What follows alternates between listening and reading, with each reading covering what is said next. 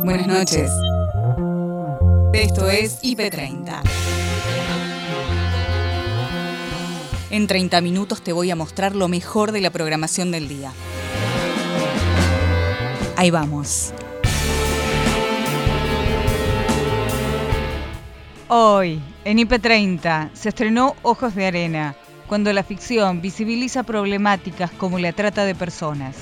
El día que estrenamos eh, habían contratado videntes también, que es algo mm. que en realidad nosotros ya sabíamos, porque cuando investigamos eh, sabíamos que la policía y las familias suelen conectarse con, con gente que tiene evidencias. La intensivista relata la crónica de un problema anunciado. La pandemia simplemente puso en foco un problema que es crónico, que lleva muchísimos años, esto no es nuevo, ya en la pandemia anterior, en la pandemia H1N1 en el año 2009 había falta de intensivistas, esto se subrayó, se trató de trabajar con los distintos gobiernos y dirigencias para explicarles que la especialidad estaba, eh, valga la paradoja, en terapia intensiva. Elecciones legislativas desde Avanza Libertad sostienen los países donde la gente vive bien, te cuento donde la gente vive bien, que es el grueso del planeta Tierra, ahí las empresas de esos países compiten con empresas de otros países del mundo. En Argentina hemos instaurado el pescado podrido de la sustitución de importaciones. Acá nadie compite con el resto del mundo. Artista cordobés representa a médicos como superhéroes de estos tiempos con éxito inesperado en los Estados Unidos. Para mí es muy fácil hacer cómic y yo amo el cómic, así que el cómic lo tengo adentro, el pop art me encanta y, nada, fui mirando Superman y Spider-Man, todo eso, superhéroes, entonces ahí me imaginé todo eso, la Mujer Maravilla.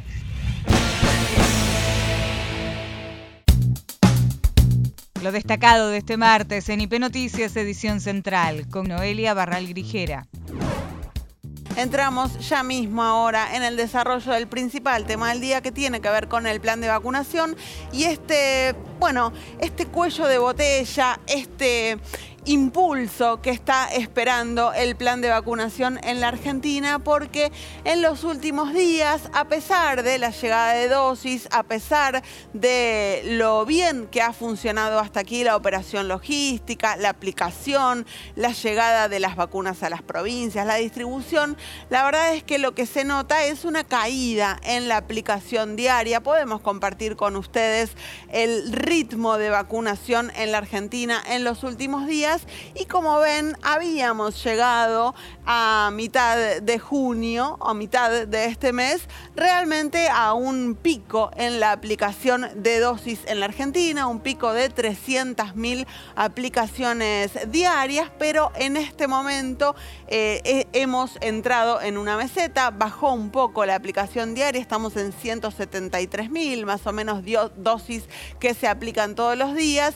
Y la verdad es que la Argentina tenía la expectativa de una vez que lleguen masivamente las dosis, como está sucediendo en este momento, eh, agilizar la aplicación y llegar a más de un millón de dosis por semana. Bueno, es algo que está eh, costando, al menos con esta situación, y nos preguntamos qué es lo que está pasando que entramos en esta meseta, lo cual por supuesto ralentiza la inmunización de la población en, una, eh, en un contexto en el que hay alarma en el país por la llegada o la posible llegada en algún momento de la variante Delta, una variante que sabemos es más contagiosa y genera cuadros eh, más graves en cuanto a los contagiados de coronavirus. Bueno, compartimos con ustedes lo que es la pirámide de la población que ya está vacunada en la Argentina, porque esto tiene mucho que ver con ese ritmo que se va ralentizando en la aplicación. ¿Por qué?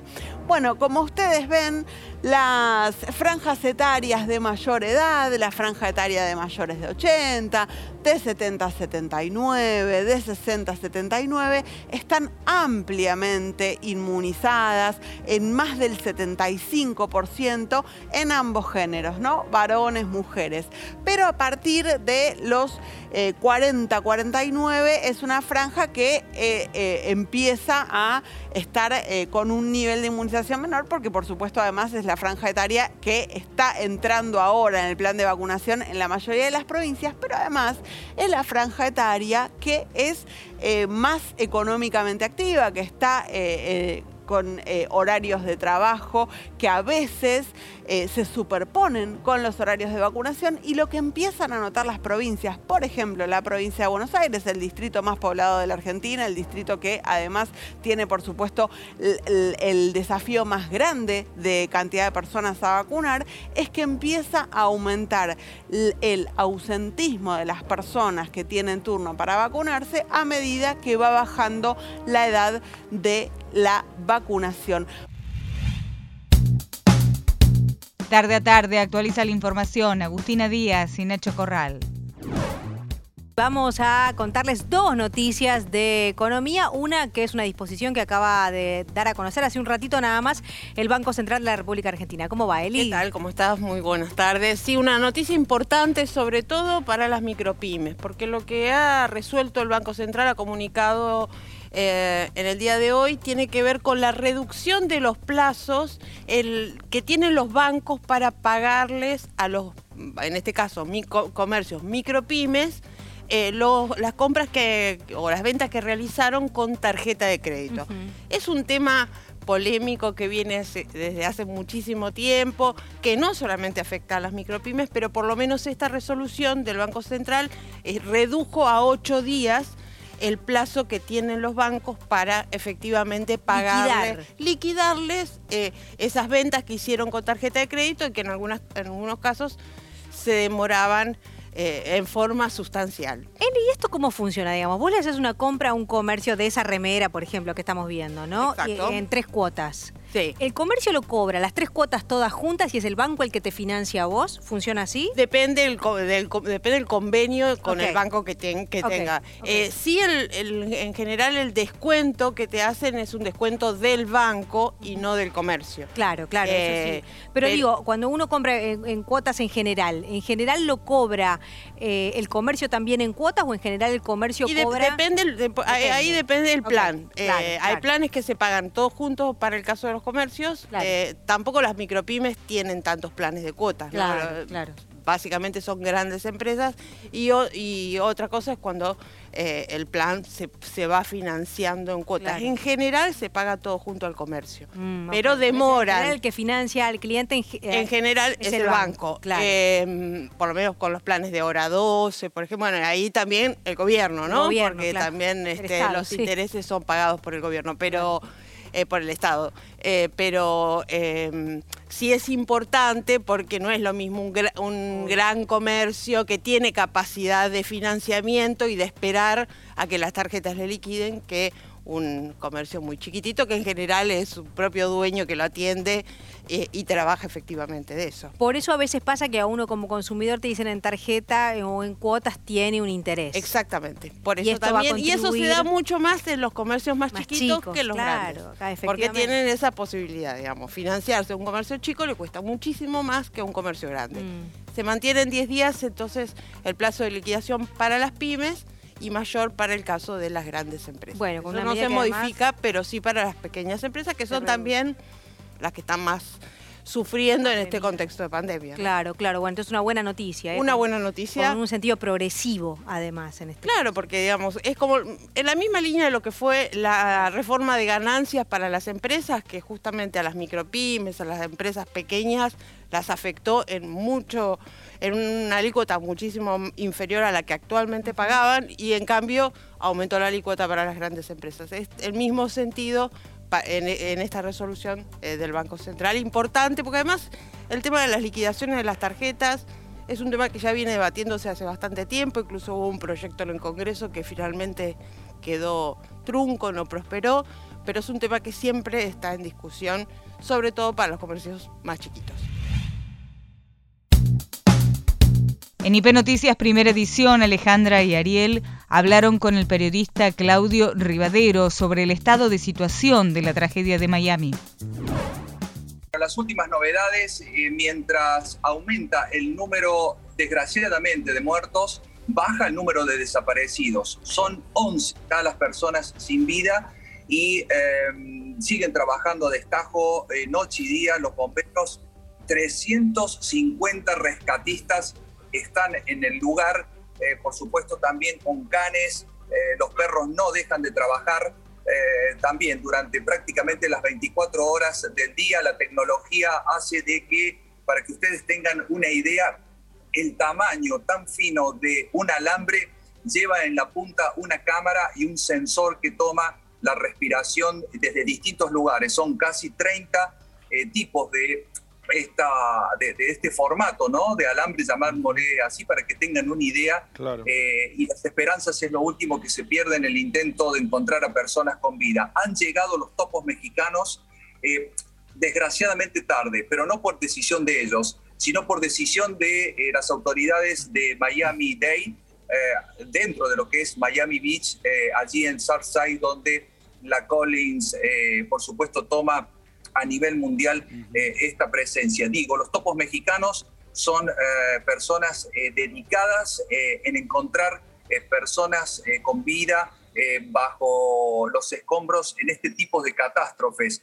Han llegado ayer, tendrían que haber llegado el viernes o el mismo sábado, es lo que eh, los propios familiares de las personas eh, que han tenido desgraciadamente esta mala suerte de estar en la torre critican, protestan y dicen por qué no vinieron antes. De todos modos, los mismos rescatistas son los últimos que eh, pierden las esperanzas, por supuesto, de esta posibilidad y ojalá que se encuentren personas con vida. Ya sería hoy a seis días del acontecimiento un milagro. Sí, realmente. Exactamente.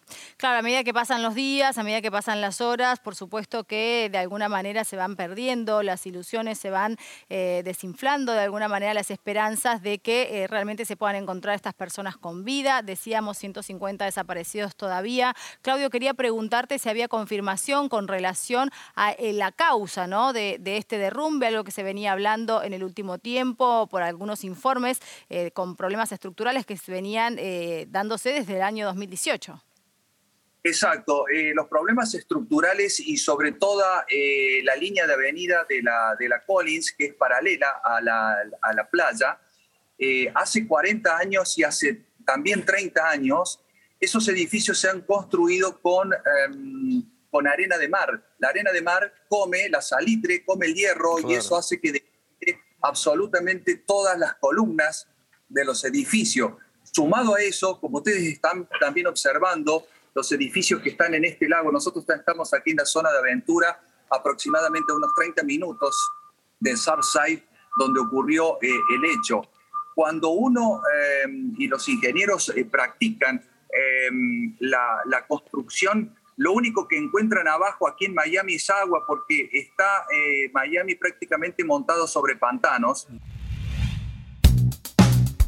Matías Barratuabeña, diputado del Frente de Todos, se refirió al informe de gestión de la Ciudad de Buenos Aires. Lamentablemente esta práctica, que debería ser una, práctica que nutra al trabajo legislativo, a la tarea de control de gestión que tenemos los diputados, pasa a ser un lugar común, o sea, todos los años se repite lo mismo, él viene, repite consignas de manual, que son las que el jefe de gobierno viene manejando en las conferencias de prensa, y nos da datos que están en la página de Internet. Mientras tanto, nosotros le mandamos más de 500 1.500 preguntas hace 90 días y todavía no nos mandaron las respuestas, con lo cual el ejercicio donde él nos tendría que haber contestado y nosotros darle una respuesta sobre esa se pierde y termina siendo un diálogo de sordos donde, bueno, nosotros aprovechamos para señalar algunos temas y tratar de instalarlos, pero la verdad que no hay un juego de ida y vuelta con el jefe de gobierno. Usted tocó más que nada la cuestión presupuestaria. Sí, ahí, a ver, él señaló en cada uno de los temas, nosotros entre los 17 diputados que somos de frente de todos, nos dividimos por temas porque teníamos nada más que 30 minutos para todo el bloque. En mi caso, me refería a una cuestión que vengo siguiendo durante todo el año, desde el comienzo de la pandemia, que es la falta de aportes del gobierno de la ciudad para acompañar a los sectores que están sufriendo la crisis económica producto de las medidas de cuidado. Veníamos de cuatro años de macrismo y después las medidas de cuidado impactaron muy fuerte en los comerciantes, los sectores gastronómicos, diferentes sectores, los gimnasios, salones de juegos y demás. Todo eso el gobierno nacional tuvo un montón de políticas, el IFE, el ATP pagó tres meses la mitad de todos los salarios de los trabajadores de la Ciudad de Buenos Aires, por ejemplo. Eh, el repro ahora, la suba del mínimo imponible de ganancias, y así podemos enumerar un montón de políticas. La provincia de Buenos Aires, por ejemplo, también tiene un programa Preservar Trabajo por el cual le paga 10.800 pesos a cada trabajador que se suman a lo del repro. Otras provincias también. La ciudad no tiene ninguna política. Lo único que hizo fue algunas excepciones, exenciones impositivas de ingresos brutos o de ABL por dos meses, tres meses a los sectores más castigados que sectores que tuvieron en algún momento que estar absolutamente cerrados y que por lo tanto no facturaban ni una exención de ingresos brutos no les servía para nada.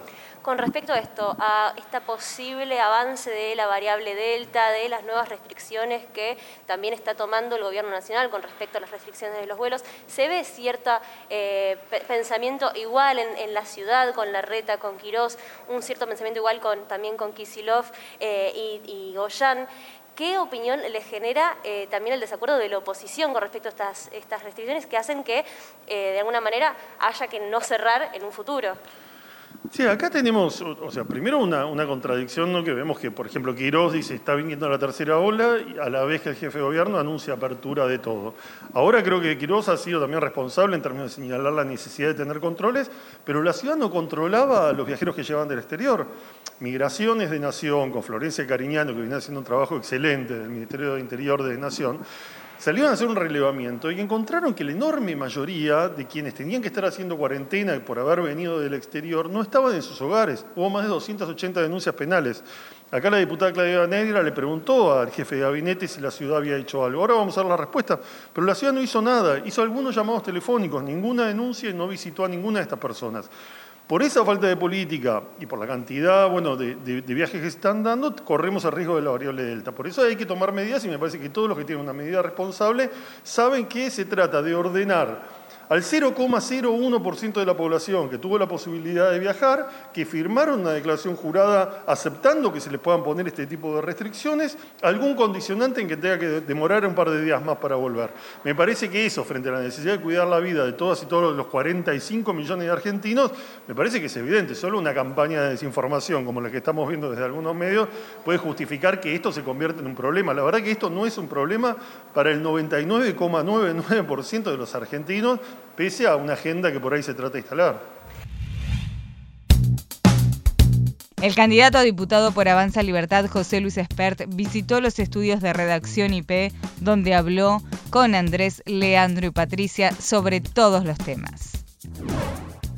¿Vas a competir dentro del espacio opositor o vas a ser candidato por fuera?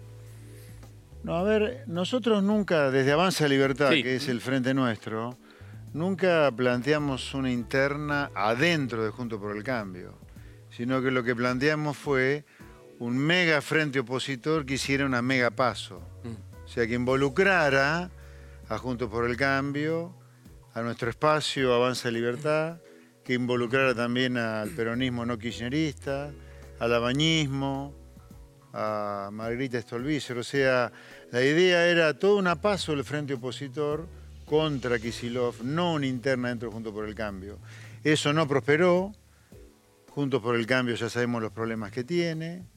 Eh, la idea era poner pisos que impedían que espacios chicos como los nuestros pudieran meter concejales, sino que yo diría, fueron más juntos por el cargo que juntos por el cambio. Pero esto, esa posibilidad quedó eliminada, pero nunca fue una interna adentro Junto por el Cambio, sino que era un paso dentro de un frente opositor, que incluía frente por el, a Junto por el Cambio. Perdón. Está bien, digo, eh, la diferencia... Pero eso ya no está. Eso ya no está. La diferencia es cambiar de nombre, ampliar, eso es lo que no sucedió en Junto por el Cambio. Porque, digo, iba a orbitar lo que, no sucedió sí. es el armado de un frente opositor que fuera un paso. Sí. Eso no sucedió. Está bien. Bueno, entonces vas a ir por afuera, vas a ser candidato en la Nosotros provincia estamos de Buenos Aires. teniendo listas en los 135 municipios de la provincia de Buenos Aires. Bien, y en Capital van a ir como con, con Milei. Exacto, eh, Javier Milei va a encabezar la lista de diputados. Bien. Eh, por afuera también, como por en la provincia de Buenos Aires. Y, en los dos distritos, por afuera, sí. Sí, y con Ricardo López Murphy, ¿qué pasó? Que tenían diálogo en algún momento y va a ir por adentro de Juntos por el Cambio. Bueno, cada uno, nosotros como buenos liberales, cada uno es dueño del destino. Si Yo recuerdo. quiere ser parte Junto por el Cambio, está todo bien. Recuerdo que en el acto que hicieron de lanzamiento de la campaña de ustedes en Ferro el, año de las elecciones. 2019. 2019. Ahí en ese, en ese acto había una fuerte crítica, cambiemos, no solamente al peronismo y al kirchnerismo, eh, había una fuerte crítica. y, yo diría que no era ni siquiera una crítica sobre algunos temas, era una crítica de casi todos los aspectos de, gobierno y de política hacia adelante. Particularmente la económica. ¿Eso por qué lo decís? ¿Por la mega interna o la mega paso en la provincia? Sí. ¿Eh? Que no se da. Sí. Pero se, bueno, se Dado. Sí, sí, sí, sí, Yo creo que no lo que yo creo que acá el populismo hay que terminarlo. Y el populismo está representado por Kisilov en la provincia de Buenos Aires. Si no, Argentina va a ser una gigantesca villa miseria en algunas décadas si sigue así. Mm. Entonces, lo que a mí me parecía importante de esa paso era el desarrollo territorial de perdedores habituales como el radicalismo, Juntos por el Cambio y la coalición cívica, o los Juntos por el Cambio si vos querés, con las ideas económicas nuestras que son de todo sentido común, muy sensatas y que por no haberlas aplicado Juntos por el Cambio o Cambiemos en ese momento en 2015, por eso terminó en la crisis de 2018-19 y perdiendo la elección. La terapista intensivista del Hospital Fernández, Vanina Edul, que también forma parte de la Sociedad Argentina de Terapistas, conversó con Noelia Barral Grijera sobre la situación actual en las terapias intensivas argentinas. La pandemia simplemente puso en foco un problema que es crónico, que lleva muchísimos años, esto no es nuevo, ya en la pandemia anterior, en la pandemia H1N1 en el año 2009 había falta de intensivistas, esto se subrayó, se trató de trabajar con los distintos gobiernos y dirigencias para explicarles que la especialidad estaba, eh, valga la paradoja, en terapia intensiva, este, que estaba en estado crítico, nuestra especialidad, por el hecho de que es una especialidad muy hermosa en un montón de aspectos por el hecho de que podés devolverle la posibilidad de sobrevivir a una persona, porque llegan en un estado en el cual sus funciones orgánicas los ponen en riesgo de vida y nosotros nos dedicamos a eso, pero al mismo tiempo es muy dura desde el punto de vista emocional, físico y psíquico. Y en los últimos años lo que se ha acentuado es que hay una, está muy mal paga, cada vez peor, sobre todo en relación a otras especialidades, este, y ni hablar con la, digamos, la más parecida en relación a tipo de actividad que sería anestesiología, es el extremo opuesto exactamente el extremo opuesto. O sea, está, eh, la, terapia, la especialidad de terapia intensiva fue durante los años deteriorando muchísimo la calidad del trabajo, el pago remunerativo de ese trabajo, y sobre esa situación que, digamos, estábamos muy mal, viene una pandemia donde pone, por un lado, de relevancia eh, este, la importancia de la terapia intensiva en el mundo entero y de los terapistas, porque, digamos, en algún momento la gente entendió o está entendiendo que esos equipos no los manejan robots, sino que los manejamos personas que necesitamos una larguísima formación la formación de un especialista en terapia intensiva, sea médico, médica, enfermera, enfermero, kinesiólogo, kinesióloga, lleva muchísimos años y no termina nunca. Yo llevo 21 años de trabajo en terapia intensiva y me la paso estudiando, me la paso formándome, haciendo cursos, este, de, cursos muy caros, formación que sigue siendo muy cara. Eh, y la situación, bueno, e, esta pandemia demostró que, no hay suficiente personal, básicamente porque nadie le ha prestado atención en los últimos años a que las condiciones eran tan malas que la gente se fue yendo. No porque no les guste la especialidad, sino porque en realidad decís, bueno, llega un momento en el cual vas a vivir de guardia, no tenés un panorama mejor que este, el de, tengo compañeros de 60 años haciendo guardia conmigo.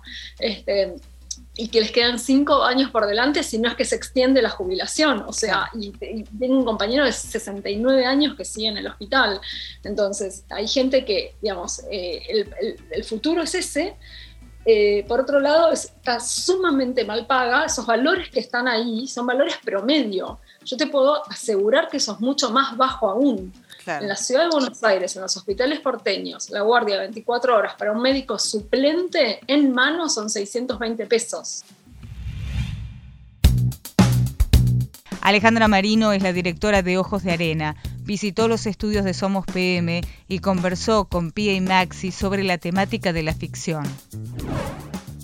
El tema de la trata es un tema muy complicado a nivel internacional, es una red internacional en definitiva. ¿no? Mm. ¿Cómo decidiste meterte con esto? Eh, bueno, viste, como el audiovisual siempre nace de imágenes. Eh, yo estoy trabajando eh, con otra guionista, con la que trabajamos juntas, con Marcela Marcolini. Y yo había visto en la terminal de ómnibus, en la parte de internacionales, un pasillo, hace bastante tiempo, yo estaba haciendo unos documentales, un pasillo tapizado de fotos de, de niñes este, buscados. Y me quedé muy impactada y bueno, charlando con Marcela acerca de proyectos y, eh, y de géneros de cine también, teníamos muchas ganas de hacer un thriller. Eh, nosotras siempre nos implicamos en lo que, en lo que hacemos, en lo que investigamos. Eh, así que bueno, surgió, empezamos a investigar y precisamente una de las razones tuvo que ver con, con, con lo que llega a, a, a los medios eh, hegemónicos a veces, que le prestan atención solamente cuando, cuando despierta el morbo, cuando, como, como vos decís, pinta la noticia y después todo el mundo se olvida. Y, y bueno, el desafío fue que, que toda esa investigación eh, fuera a parar a, a unos personajes de ficción y luego esto en el caso del guion y después, bueno, esto el tema del, de que entren actores y actrices este, a, a, a, trabajar, ¿no? Claro. Pero son, no pensaba, digo, son personajes de ficción, pero que representan a muchos, ¿no? Que están transitando eh, por una situación así tan dramática, tan desesperante, angustiante. Eh, creo bueno, que no, no hay adjetivos, ¿no? Para describir lo que viven lamentablemente esas personas. Me preguntaba también, eh, Alejandra, cómo fue eh, cómo es en realidad también abordar este tipo de cuestiones en donde, como decías vos, Maxi, ¿no? Donde es una trama eh, y es una mafia a nivel mundial, digo, y también vos como mujer también, ¿no? De decidir llevar adelante una película con esta trama, digo. Me parece que ahí se reúnen dos factores eh, en donde a veces por ahí las mujeres somos un poco, lamentablemente, un poco más vulnerables que los hombres en ese sentido. Bueno, creo que mmm, en este caso hay tres mujeres, sí. Eh, nosotras tenemos, eh, en, nuestro país, nosotros tenemos eh, un enorme, dos enormes ejemplos que son las madres y las abuelas en cuanto a la búsqueda de, de sus hijas y de sus nietes. Por lo que, bueno, siempre ese es, ese es el faro y eh, creamos este personaje que es el de Carla, que es, que es alguien que es, psicóloga de una fiscalía, conoce los vericuetos de la justicia, conoce eh, las trampas y las desidias. Y, y, ella, cuando le ocurre esto, está protegiendo a una chica capta, que, eh, que está atestiguando en contra de sus captores. Entonces eh, fue una manera de atravesar todo y básicamente el punto de vista está puesto en las familias, ¿sí? Es decir, tanto del personaje de Ana Carruega, que es la protagonista, como Joaquín Ferrucci, como luego la, la, otra familia que encuentran, que lo hacen Ana Chelentano y, y Manuel Callao, este, como La Vidente, que la hace Vicky Carreras. Este, todos han padecido estas pérdidas desde, desde distintos tiempos eh, y confluyen en la misma búsqueda. ¿no? Mercedes Esquiaga habló con el artista cordobés Flavio Galván, que retrata a médicos como lo que son superhéroes de esta pandemia. Sus obras adquirieron un éxito rotundo. Ahora está trabajando para una de las cadenas más grandes de streaming recreando sus cómics. Me surgió la idea en la pandemia, eh, como siempre yo estoy adentro, encerrado, también trabajando casi todo el tiempo, así que eh, aproveché de que no tenía que hacer otros trabajos para mi galería entonces me surgió la idea de tratar de ayudar a la gente, porque siempre me gusta ayudar a la gente, entonces para que estén felices los que estaban luchando con, contra todo esto que está pasando, eh, me surgió la idea de, de, que son superhéroes, entonces para que estén felices le puse mucho color y los hice como cómic, porque los cómics de por sí son un poco, eh, te dan felicidad con los gestos que haces y todo eso. Así que por eso se me surge esa idea y, y bueno, ahí, ahí explotó todo. Y ahí se con, claro, se contactaron todos con vos porque aparte de que tiene una estética impresionante, ¿no? Esto que decís del homenaje al cómic, donde en su mayoría en los cómics hay superhéroes, claro, pero aparte nada menos que los trabajadores de la salud, ¿no? Que a veces hay que recordar la importancia del trabajo que ellos cumplen en este contexto que estamos viviendo. Siguieron las obras, Flavio, eh, que me faltó decir un cordobés, ¿viste? Pero tenemos ahí el, el Pero no, que no hacía cordobés, falta. Pero no hacía falta, me parece aclararlo. Este cordobés en Estados Unidos que la viene rompiendo. ¿Y qué pasó con las obras después? Porque me parece que llegaron a los hospitales, digo, ¿qué, repercusión hubo? Además de la mediática, que sé que fue muy grande. Y bueno, están todos exhibidos en distintos hospitales, todavía están ahí, así que siguen estando ahí. Eh, así que bueno, con eso me surgió otros trabajos con Amazon, por ejemplo, que eso fue muy grande y, y todavía no puedo hacer nada ni, ni publicarlo nada porque fue muy privado, pero explotó con eso, con Amazon y casi todos los trabajadores de Amazon tienen el tag con una pintura gigante que yo hice especial de superhéroes de Amazon, así que nada, para mí es un orgullo llegar a donde llegué después de tanto tiempo que estoy trabajando y por este sueño, así que nada, eh, nada, estoy, estoy re feliz con, con esto que logré. Sí, aparte estábamos viendo ahí, Flavio, videos, ¿no? De cómo es el proceso. eh, bueno, el más allá del proceso creativo, digo, de las técnicas que utilizás, ¿no? De, de- de qué materiales elegiste para hacer esto, porque aparte son pinturas muy grandes por lo que vemos en las imágenes. Sí, a mí siempre me gusta hacer muy grandes, sobre todo me, me voy tirando para los murales siempre porque me encanta hacer grandes y es como más fácil para mí hacerlos grandes. Y bueno, eh, esto, esto lo utilicé sobre paneles porque era complicado conseguir las telas grandes, siempre es difícil y tengo que armar todo yo, entonces yo armo todo, desde la madera, el armazón, armo todo y, y es mucho más fácil para mí cuando son grandes, así que me puse a armar todas las maderas y, y compré los materiales porque no se podía salir mucho, pero bueno, lo compré todo online y, y me llegó todo y me puse a trabajar y, y bueno, eso, eso pasa.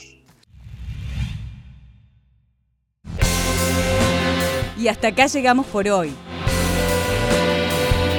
Acordate que podés ver las notas completas en nuestro sitio www.ip.digital y en nuestro canal de YouTube, búscanos como IP Noticias y suscríbete.